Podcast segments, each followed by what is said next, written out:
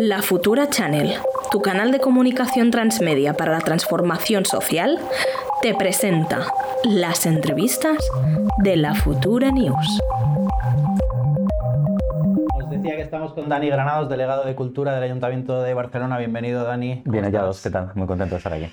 Dani Granados es músico, productor, investigador cultural. Actualmente es delegado de Derechos Culturales del Ayuntamiento de Barcelona. Eh, y profesor del máster en Industria Musical y Estudios Sonoros de la Universidad Carlos III de Madrid. También es un fantástico guitarrista, que la última vez que lo vimos en los escenarios lo hacía con Los Hijos del Trueno.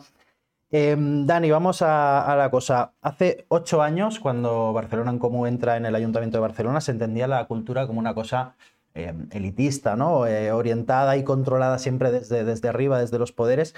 ¿Es eso lo que os encontrasteis en el Ayuntamiento?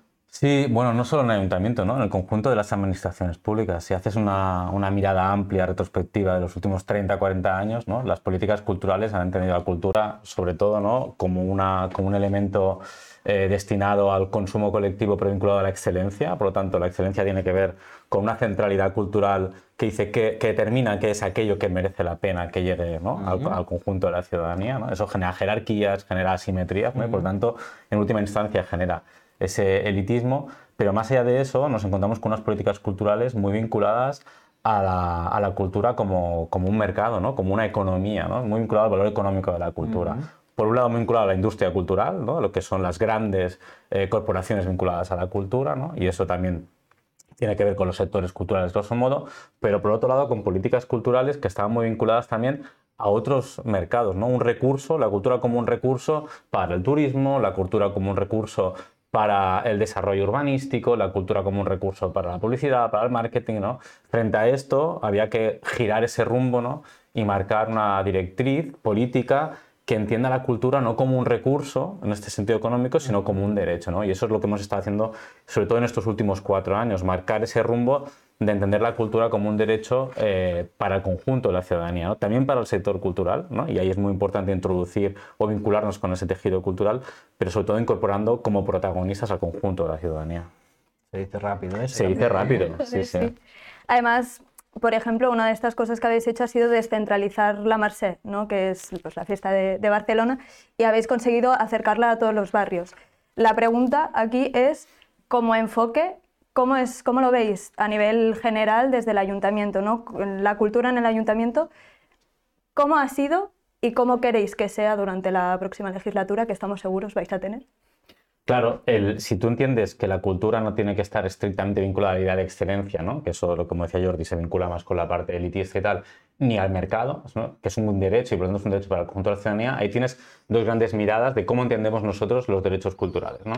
Por un lado, y esto tiene mucho que ver con la Merced y con otras actividades, tiene que ver con el derecho a acceder a la cultura del conjunto de la ciudadanía sin discriminación de origen, género, clase, cualquiera de estas cosas, ¿no? Y por lo tanto es muy importante garantizar programas públicos que garanticen ese acceso y el tema de la Merced es fundamental, ¿no? Y la descentralización es un tema clave, es decir, al final la Merced sucedía en cinco espacios, cinco o seis espacios de la ciudad, muy concentrados en el centro, y hemos hecho que la Merced llegue al conjunto de la ciudad, ¿no? Con más de 30 escenarios descentralizados que también se vinculan con el territorio, ¿no? Y eso sin duda garantiza ese acceso.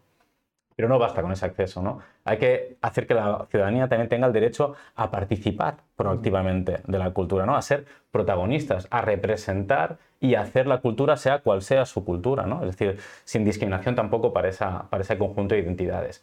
Por tanto, la, cultura como un derecho para la participación del conjunto de la, ciudadanía, pero también para la participación del sector cultural, del tejido, de los profesionales y las profesionales de la cultura, que tienen que poder hacer cultura en mejores condiciones. Y, ahí es donde el marco de los derechos culturales te permite como ampliar mucho esa, esa mirada para incorporar al conjunto de la ciudadanía y tener un discurso y una estrategia ajustada para realmente acometer los retos que hay dentro del sector cultural, que antes se miraban solo de arriba hacia abajo, ¿no? de qué necesita la gran economía de la cultura, y ahora estamos mirando más qué necesita el tejido cultural de base, la cultura de base, las creadoras y los creadores que están además atravesados por un conjunto de precariedades que son estructurales y que muchas veces ni siquiera dependen del Ayuntamiento de Barcelona. ¿no? Es decir, que las, las, competencias en materia de regulación laboral, de acceso a espacio, etcétera, etcétera, tienen que ver con otras eh, regulaciones, con otras políticas públicas de otras instancias, pero que aunque no tengamos las competencias, eh, si queréis ahora comentamos, sí que hemos hecho, sí que tenemos incumbencias ¿no? y sí que hemos entrado en, en materia, ¿no? con un plan de derechos culturales muy ambicioso que lo que busca es eh, buscar propuestas concretas, eh, a veces, insisto, sin competencias, para eh, no ponernos de perfil y para intentar acompañar al conjunto de la ciudadanía, pero también al sector cultural en su desarrollo en las mejores condiciones posibles. Háblanos de qué es este plan de derechos culturales, qué es, qué buscáis.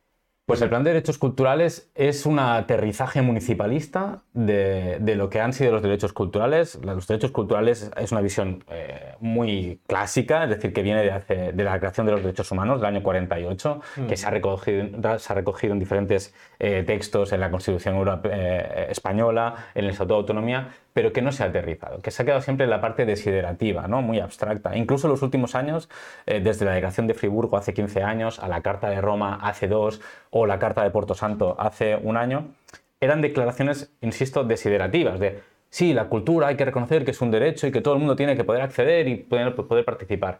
Aquí no hemos hecho esto. Hemos cogido todo ese marco teórico que es imprescindible y lo hemos aterrizado en acciones. Por eso no es una carta, una declaración, es un plan, es una planificación de políticas públicas, eh, es un aterrizaje ¿no? de todo esto con recursos, con recursos significativos. Estamos hablando de 68 millones de euros que los hemos distribuido en nueve medidas de gobierno, que lo que intenta es poner, digamos, estrategias, acciones concretas eh, con las herramientas que tenemos del ayuntamiento, desde los equipamientos eh, públicos, desde los grandes, desde los pequeños, desde los de proximidad, desde los programas que ya existían o desde nuevos programas que hemos desarrollado pues, precisamente para intentar incorporar esta, esta mirada, ¿no? desde la cultura comunitaria, desde los sectores culturales, desde las culturas populares, desde el feminismo, etcétera, etcétera.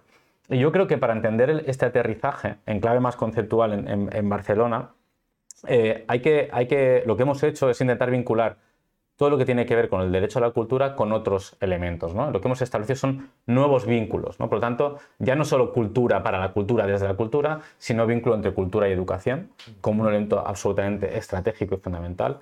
El vínculo entre cultura y ciencia, entre cultura y tecnología, entre cultura e innovación. Y, y, esto no es un hecho menor, entre cultura y trabajo. Es decir, ¿qué elementos puede poner un ayuntamiento, una política municipalista, para desarrollar una estrategia que sea mucho más ambiciosa. Y en este sentido, creo que el plan eh, conceptualmente y luego en lo concreto, a través de muchas medidas, pues pone eh, el hilo en la aguja y empieza a tejer estrategias que creo que eh, sería bueno que tuvieran un desarrollo porque, porque el reto es interesante y es imprescindible, yo diría. Es que se me quedan muchas preguntas porque has hablado de, un montón de, temas que, darían para ir desarrollando. Has hablado de precariedad, has hablado de competencias, has hablado de, recursos concretos económicos puestos a disposición de esto, más allá de, grandes palabras. Pero ahora al final decías una cosa que, que, la tenía aquí apuntada también para preguntarte, que es este vínculo que siempre eh, eh, mencionas, ¿no? Del, el vínculo entre cultura y educación y cómo la cultura debe formar parte de nuestros eh, proyectos educativos de, ciudad o de, país. ¿no? Cuéntanos un poquito más de, este mm. vínculo entre la cultura y la, y la educación. E-, es fundamental el vínculo entre cultura y educación, casi es como el punto de partida de, la transformación de las políticas públicas en cultura en, Barcelona. ¿no? Es una cosa que trabajamos mucho con el actual ministro de Universidades, con Joan Subirats, y que lo estamos desarrollando actualmente con propuestas concretas para el siguiente mandato. Pero para que entendamos de qué hablamos eh, cuando, cuando comentamos este, este vínculo. ¿no?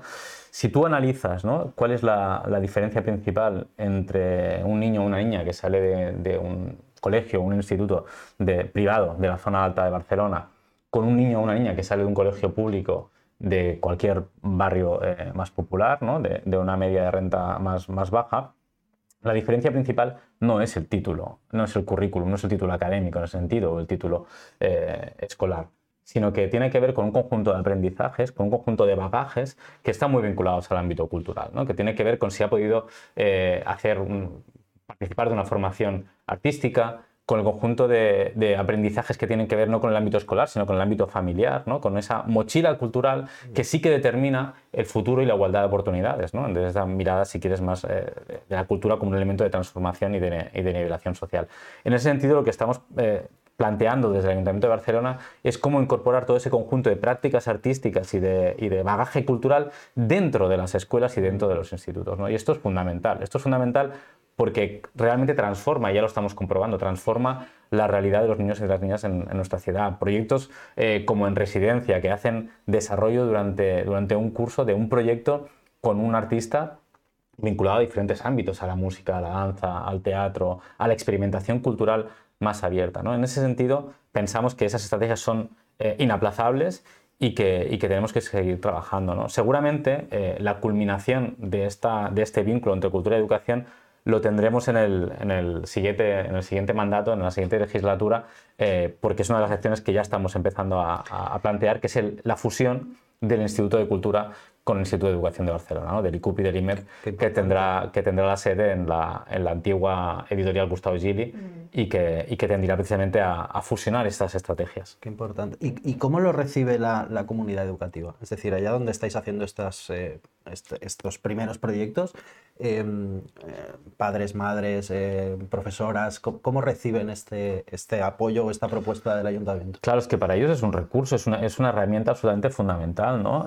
no es que lo reciban, es que forman parte del diseño de, todo esto eh, y, son, son los agentes, son el sujeto último que permite y que garantiza esa implementación con garantías. ¿no? Ellos, el sector cultural que participa, ¿no? es, esa fusión, digamos, que es estratégica y que además da, muy buenos resultados. Eh, imagínate para los padres y las madres ¿no? la posibilidad de que tus hijos puedan acceder a formación artística en, en, condiciones ¿no? dentro del horario lectivo. ¿no? Esto es un elemento absolutamente fundamental y lo reciben, pues, como no puede ser de otra manera, eh, con los brazos abiertos y con, y con, con muchas ganas. Qué bien.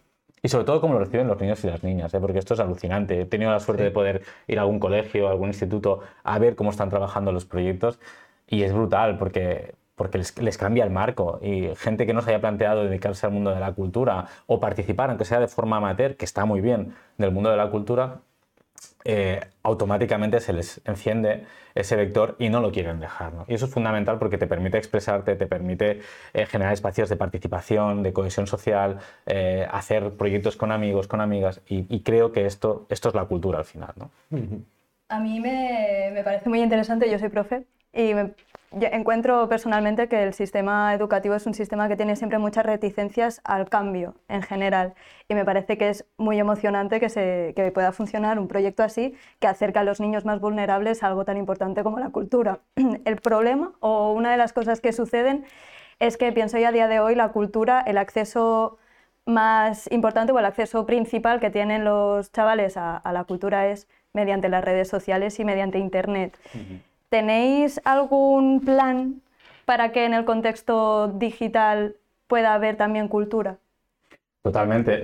no se puede desvincular hoy en día los derechos culturales y los derechos digitales. Es decir, qué papel juega la cultura digital en todo esto es determinante. ¿no? en el ámbito digital, hace años que se hacen algunas estrategias que son interesantes, pero que no son suficientes. Por ejemplo, el ayuntamiento hace pues ya veintipico años que está digitalizando todo su patrimonio y, que, tiene eh, colecciones, archivos y fondos que están digitalizados eh, como con la voluntad de generar ese acceso a esos contenidos. Sin embargo, ese patrimonio digitalizado eh, está en un servidor, pero no se dinamiza, no se, abra, no se abre. Si no hay estrategias de publicidad, no hay datos abiertos, no hay open data, no hay open culture, no hay cultura abierta. Y por tanto, nosotros lo que estamos haciendo es un proyecto que se llama ah, Archivos Oberts, Archivos Abiertos, que lo que hace es trabajar desde una perspectiva pedagógica también ¿no? Pero y, comunitaria con todos esos fondos, con esos archivos para establecer dinámicas de acceso, pero no solo de acceso a los contenidos, sino de trabajar, ¿no? de remezclar esos archivos y de, desde una perspectiva eh, sí, de la cultura de la remezcla, del hacer cosas con esos archivos, pues hacer proyectos comunitarios, espacios de, memoria participativa, proyectos pedagógicos. ¿no? Archivos Abiertos es un proyecto como, como, como hay otros que estamos trabajando, como la nueva nuevo canal Barcelona, que lo que va a ser es una herramienta desde la perspectiva del software libre que genere también una plataforma audiovisual para el sector cultural y para el propio ayuntamiento para dar a conocer contenidos sin depender también de grandes plataformas. En ese sentido es importante que la cultura digital esté en el punto de partida también de los, de los derechos culturales. Tú siempre dices que uno de los eh, principales problemas de, la actividad cultural es una cosa que a priori parece que no tiene nada que ver con eso, que es la presión inmobiliaria. Imagínate. Eh, cuéntanos qué tiene que ver la presión inmobiliaria con dificultar la, actividad cultural. Bueno, es que en, los barrios, igual que, que, estamos los vecinos y vecinas que vivimos allí, tenemos seguramente unos vecinos que habitualmente están en las plantas bajas de, algunos edificios que hacen actividad cultural ¿no? y que son, son pulmones culturales de esta ciudad, ¿no? de la cultura de proximidad, desde comercios pequeños hasta pequeñas salas de escénicas, de música, etcétera, etcétera. Eh, igual que la presión inmobiliaria y la gentrificación a veces nos expulsa a los vecinos y las vecinas, también expulsa al tejido cultural. Y por lo tanto, lo que hay que hacer es, es, es un ejemplo, yo creo, perfecto de esa tensión entre las competencias y las incumbencias que tenemos en la política municipalista. ¿no? Porque lo ideal y lo que reclamamos como ayuntamiento es poder tener las competencias para poder regular los precios del alquiler. ¿no? no solo de la vivienda, que ahora por fin se están eh, regulando, sino también de los, de los del comercio de proximidad y de los espacios culturales. ¿no? Sin tener esas competencias, lo que sí que estamos haciendo es pensar una estrategia pública que garantice que esos eh, espacios o que esos proyectos no tengan que irse de la ciudad. ¿Cómo lo estamos haciendo? Lo estamos haciendo con un proyecto dentro del programa Amun Persianas, Arriba Persianas, que se llama Bajos de Protección Oficial para la Cultura. En este último año hemos publicado unos 15 eh, locales comprados. ¿no? El ayuntamiento ha comprado casi como una nueva inmobiliaria pública, ha comprado espacios en plantas bajas de edificios y los pone a disposición del tejido cultural eh, a un precio muy por debajo de mercado, entre un 40 y un 50% por debajo del mercado. Ha sido un éxito, hemos tenido una, digamos, una convocatoria muy concurrida de proyectos que en los próximos, las próximas semanas se, se van a otorgar y lo que busca es garantizar que la cultura no se vaya de los barrios, es más, que venga más cultura a los barrios y poder eh, ensanchar esa, esa, red de espacios de proximidad, que es fundamental, porque al final esa cultura que está en esos edificios es la que también teje, hacia arriba, ¿no? en los bloques y teje hacia el espacio público. ¿no? Y eso es un elemento yo creo que, que, es fundamental para garantizar los derechos culturales también en, en, la ciudad. Y esa gran concurrencia significa que hay que seguir con eso, ¿eh? que hay que seguir invirtiendo en ese... Totalmente. En el programa llevamos el compromiso de doblar eh, la compra de estos bajos de protección oficial para la cultura y, y de hecho ya estamos eh, en nuestro radar, ¿no? ya tenemos vistos varios locales y, y hay negociaciones abiertas para poder hacer más compras y seguir garantizando ¿no? Eh, ese derecho al suelo, ¿no? ese derecho al espacio para poder ah, vivir y para poder convivir. Y ahí la cultura es un elemento absolutamente central. Has dicho algo que me ha parecido muy bonito, que es que estos bajos son el pulmón cultural de la ciudad y como hablamos mucho de pulmón en ciudades, hablamos también mucho de las superillas y de todo este espacio que es un espacio público. ¿Cómo se plantea utilizar este espacio público para ponerlo al servicio de la cultura? Sí, claro, siempre hablamos de, las superillas, que es un, es un, programa absolutamente central y, yo creo que, que, ya se está demostrando que es, que es un éxito, ¿no? porque permite precisamente que la gente se encuentre, que socialicen, generen espacios de encuentros, ¿no? que, el, protagonista del espacio público no sea el coche, sino que sea el ciudadano. Pero tiene que ver Superilla muy con el hardware, ¿no? Cómo transformamos la ciudad físicamente. Yo creo que la cultura es el software de todo esto, ¿no? La cultura es las estrategias que eh, desde la administración pública, pero no solo, sino desde un tejido social y cultural diverso y además muy proactivo en, en esta ciudad, la cultura es lo que nos permite que ese espacio público eh, sea reutilizado por la ciudadanía con actividades de, diversa, índole. ¿no? Uno de los ejemplos que yo pongo para cómo recuperar espacio público eh, habitualmente, ya sea en superillas o ya sea en calles históricamente, ¿no? en los últimos años abandonadas, es el proyecto cultural de la, Rambla, que se llama Agora Rambla. Sabéis que la Rambla de Barcelona, eh, calle emblemática donde las haya, ¿no? con un pasado y un legado cultural absolutamente eh, brutal, en los últimos años, aunque está en el centro de la ciudad, casi ha sido una periferia para muchos y muchas barcelonesas. ¿no? ¿Por qué? Porque está masificado y porque el turismo nos ha expulsado de alguna manera de ese, espacio. Ahora Rambla lo que busca es eh, cómo devolver la ciudadanía a ese espacio a través de actividades que no están pensadas para el espectáculo, ¿no? porque entonces serían cooptadas por el turismo directamente, sino para la participación. ¿no?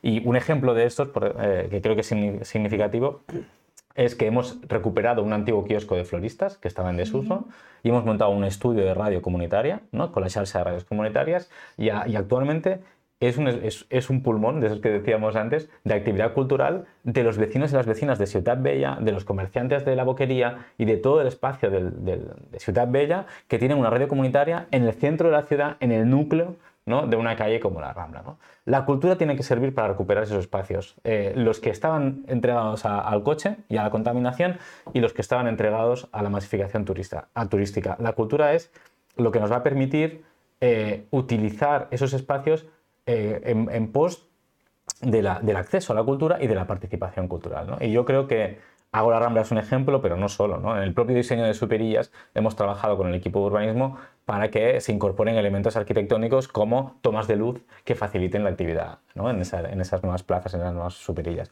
Por tanto, está todo articulado para, volver a ese espacio público eh, con la cultura como herramienta principal.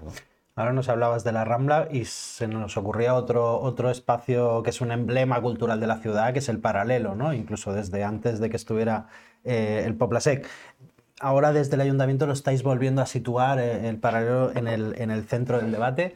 Em, y creo que el debate da para, un rato. Eh, ¿Qué hay que hacer en el paralelo? ¿Cómo hacemos? Eh, ¿Recuperamos también esta, esta vocación cultural de Barcelona a través de sus emblemas como, como el paralelo? Totalmente. El paralelo ha sido un, espacio histórico, simbólico vinculado a, a, la cultura y a la cultura popular, crítica, diversa, a los espectáculos culturales también, ¿no? de una manera brutal. Y que y que además históricamente era un lugar de encuentro. ¿no? Sin embargo, en, los últimos 20 eh, años seguramente ha tenido una cierta dejación y ha parecido que el paralelo era más bien una, una frontera entre, entre territorios, entre barrios, ¿no? entre el Raval, entre San Antonio entre Poblesec. ¿no? La clave o la mirada a priori es cómo hacemos que el paralelo sea más un, un cruce de caminos, una cruilla, un, un lugar de encuentro. ¿no? Entonces, ¿qué podemos hacer para que eso suceda? ¿no? Y que la cultura sea precisamente lo que decíamos hace un momento, ese software, ese, ese nexo, esa herramienta, ese pegamento social que nos lo facilita. Y lo que hemos hecho es, eh, por, decir alguna de las cosas, es recuperar dos equipamientos eh, que no estaban vinculados a esta idea de los derechos culturales y a esta idea de recuperar el, paralelo. Uno, la recuperación de la, de la antigua, del antiguo Estudio 54, mm. antiguo Teatro Español y los últimos años antigua Sala Bars que es un espacio ahora de titularidad pública eh, gestionado por tres cooperativas después de un concurso público y que se hace incorporando en esa licitación elementos que tienen que ver con esa capacidad no solo de programar cultura desde una perspectiva excelente, que hace una programación de primer nivel, sino eh, inoculando una serie de elementos de valor público que tiene que ver con la necesidad de que ese espacio articule dinámicas territoriales, que trabaje con proyectos sociales, por ejemplo, el Raval como Chanfray, que trabajan la música como un elemento de, inclusión y de participación social, ¿no? que trabajan con Arnau Itinerant, que el, Arnau Itinerant es un proyecto también con un enorme eh, tejido y capital social en Poblesec, en el Raval y en San Antonio, y que por lo tanto acabamos generando un nuevo equipamiento, una nueva tipología de equipamiento, que es la punta de lanza de lo que se va a llamar, lo que ya se llama las casas de cultura de Barcelona, que abre el equipamiento hacia afuera, hacia el paralelo. Para que esto pueda resonar y pueda ampliarse, ¿qué hicimos? Compramos el molino. El molino, también precisamente en, riesgo porque se iba a vender eh, para unos usos no precisamente eh, culturales, y me ahorraré los calificativos de lo que, de lo que, iba, de lo que iba a ser, pero vamos, muy, muy mm, vinculado a la industria turística. El molino va a ser otra gran antena, otra casa de cultura que va a incorporar toda esa actividad cultural, digamos, de calidad, pero que, no, que como espacio público va a seguir ayudando a tejer dinámicas ¿no? entre Paralel 62, entre el Molino y lo que será el futuro Teatro Arnau, que también esperamos que en este futuro mandato, eh, ahora ya tenemos el proyecto arquitectónico, eh, el proyecto ejecutivo aprobado, y en este siguiente mandato tendremos los recursos para poder construir definitivamente el Teatro Arnau. Entonces, tener tres espacios en el paralelo que sin duda van a cambiar no solo la, fisonomía, sino también la dinámica que hay dentro de, toda esa gran avenida que sin duda tiene que ser una gran avenida cultural, relacionándose también con la Rambla, relacionándose con la montaña de Montjuic, etcétera, etcétera. Un espacio de encuentro que es lo que tiene que ser. Y ahora que hablamos de lo que va a pasar en el siguiente mandato, ¿nos puedes hacer un pequeño spoiler sobre cuáles son los planes que hay a nivel cultural, así unas pequeñas pinceladas. Los planes, hay muchos planes, hay, hay, muchísimas acciones que están pensadas y que las podéis ver en, el programa que está, que está online en la, en la web de, de, Barcelona en Común. Pero puedo, puedo decir un par, si os parece, que, que creo son significativas. Una que tiene que ver con un nuevo equipamiento, que, que, después de mucho diálogo con el, con el sector del circo, que es un sector absolutamente estratégico y brutal en Barcelona, que además cumplen con, una, con, con, todos esos parámetros que hablamos de los derechos culturales. ¿no? Primero porque generan oportunidades para la gente que está formada en el ámbito del círculo, pero también generan muchos proyectos comunitarios y educativos, por ejemplo, el Ateneo Popular de Nou Barris ¿no? o la Central del CIR. Eh, es un sector que históricamente coqueteaba con esta idea de una sede estable, ¿no? de una carpa estable para el circo, y que después de muchas conversaciones eh, conjuntamente hemos llegado a la conclusión de que sí que hace falta esa, esa, sede y estamos trabajando ya para encontrar una ubicación y hacer esa nueva sede para la exhibición de circo, pero no solo para la exhibición, para incorporar y catalizar todos esos proyectos que van más allá de la exhibición, ¿no? con escuelas, con institutos, con espacios de formación, etcétera, etcétera.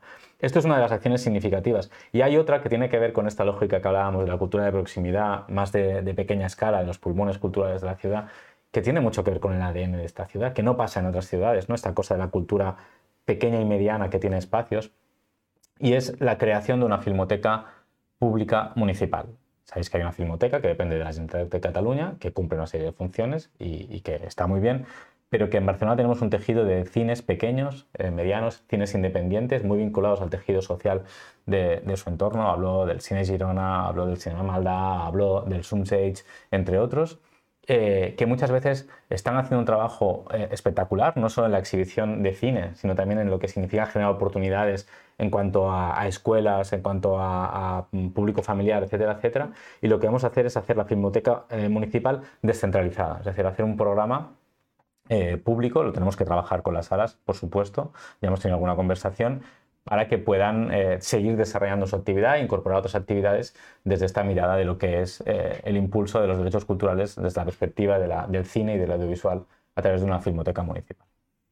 Qué guay, o sea, es que ahora me estaba quedando embobado porque me, me, encanta ver a la gente hablar con pasión de lo que hace y, a ti se te nota que, que, te apasiona esto. Yo siempre digo que me arrebata esto. Y, que, y que es una suerte que yo no soy de Barcelona y tengo la, la, la desgracia de que en mi ciudad esto no es así. Em, pero qué suerte en Barcelona tener gente que, que, se apasiona así por la cultura y que se apasiona así por defender lo público, eh, lo público desde, o sea, la cultura desde lo público, ¿no? Y cómo os estáis em, reapropiando de espacios que eran privados para volverlos a, las manos públicas y volverlos a poner a disposición de, la ciudadanía. Ahora hablabas de, hemos comprado el molino y lo decías así rápido, hemos comprado el molino, ¿no? que, que, cada vez hay más espacios que pasan a, manos del ayuntamiento para devolvérselo al tejido de los, de los barrios cultural, ¿no? Yo, yo, diría que nos encanta lo público. Eh, pero entendiendo que lo público o que la política pública no solo es la administración pública. Y esto es importante. Y más como decía una ciudad como esta. Es decir, la política pública en Barcelona no solo la hace el ayuntamiento o la Generalitat o cualquier ministerio, da igual. La política pública en cultura se hace eh, a través de un tejido eh, social y cultural muy diverso que tienen en su propio ADN el interés general. ¿no? Esta mirada eh, vinculada pues, que sea, a la cultura libre en el ámbito digital, vinculado a la cultura feminista, vinculada a la sostenibilidad. Entendida la sostenibilidad no solo como la interacción de la práctica cultural con el medio ambiente, que también, sino a la capacidad de desarrollar proyectos innovadores en lo económico, vinculados a la economía social y solidaria eh, o a la innovación económica en el ámbito digital, que incorporan ese deseo o esa estrategia de, sostenibilidad, de, mirar más, más, allá de esto, eh, vinculado al, trabajo. ¿no? También esa, esa mirada es, es, imprescindible. Por lo tanto, la política pública eh, tiene que ver con, en nuestra estrategia también con la política de lo común. Es decir, entender que lo público juega un papel determinante, pero que la cultura como bien común también es, forma parte de todo eso. Es decir, cómo la gestión eh, descentralizada tiene que ver también con la gestión de los recursos de manera colectiva, no solo impulsada desde la administración pública. Y ahí programas como Patrimonio Ciudadá o, la gestión, la gestión cívica de equipamientos culturales nos permite también apuntar esa idea de la cultura como un bien común, esa, esa idea de la cultura eh, que es un recurso que es gestionado por las propias comunidades que están inscritas en el territorio y que generan gobernanzas mucho más democráticas. No, no hay que olvidar que somos una organización que nos llamamos Barcelona en Común y que ese nombre tiene un significado político y es que tiene que ver con lo público pero tiene que ver con lo común. ¿no? Y ahí la cultura, sin ninguna duda, para mí es absolutamente estratégico. Pues te vamos a hacer ya la última pregunta. Ah, Nos sabe un poco mal, pero bueno. Queremos hacerte una pregunta que es así un poco random, un poco aleatoria, y es una pregunta que vamos a hacer a las personas que vayan a venir aquí a hablar con nosotros ¿no? durante los próximos programas en esta temporada. Y es que entendemos que estamos viviendo un momento histórico que es un momento de cambio. Y si no lo estamos viviendo, pues vamos a, entrar ahora, ¿no? En este... Sí, yo creo que sí, la verdad. Y claro, la pregunta es, ¿cómo crees tú que arreglamos toda esta situación? Entendemos que es una pregunta un poco ambigua, un poco muy abierta, así que tienes aquí derecho a contestar como quieras, haciendo broma o poniéndote serio. Eh, up to you. Es un marrón, ¿no? Ahora esto Lo dejamos para el final porque aquí ya no te puedes ir. Vale. Ya te, no te puedes escapar. Es una pregunta un poco tensa, así que te escuchamos. Yo creo, en la línea de lo que estaba comentando, que la solución tiene que ver, sí o sí, o pasa sí o sí, por entender que el papel de la política pública es fundamental desde la administración pública, pero que es fundamental tener espacios fuera de la administración pública que son activos y que ayudan no solo a, a- a pensar ese bien común, sino a diseñar estrategias y a producirlas. Y por lo tanto, cuanto más resiliencia haya fuera de la administración pública, más estaremos eh, preparados precisamente para los retos que tenemos en todos los sentidos, ambientales, culturales, económicos, eh, desde la perspectiva feminista, desde la perspectiva eh, ecologista, etcétera, etcétera. Por lo tanto, creo que este cambio de época que existe y que es, y que es importante pasa sí o sí por hacer estrategias entre lo público entendido como administración pública y lo público entendido como el bien común o como entidades que van más allá de la administración pública y gestionan recursos, ideas, conceptos y contextos eh, de manera muy diversa y, muchas veces muy acertada y muy ajustada a las necesidades de- del conjunto del territorio de la ciudad. Te has escapado bien. ¿De una buena respuesta? Eh, muchas gracias, Dani. Nos gustaría seguir. Se me han quedado mm, dos o tres temas pendientes, pero seguro que tenemos otra, otra oportunidad. Eh, en la Futura somos fans de lo que estáis haciendo Qué a bien. nivel cultural. eh, Y nosotros nos, en la Futura. nos- nos gusta mucho eh, lo que te decía, que, que estéis trabajando con esa pasión y que trabajéis para, para que la cultura llegue a todo el mundo y, y- y que sea de todo el mundo. Y que tengáis mucha suerte en las elecciones y nos vemos igual dentro de un tiempo aquí otra vez. Encantado, será un placer. Muchas Gracias, gracias. Dani. gracias. Gracias. Seguimos, vamos con el reaccionando.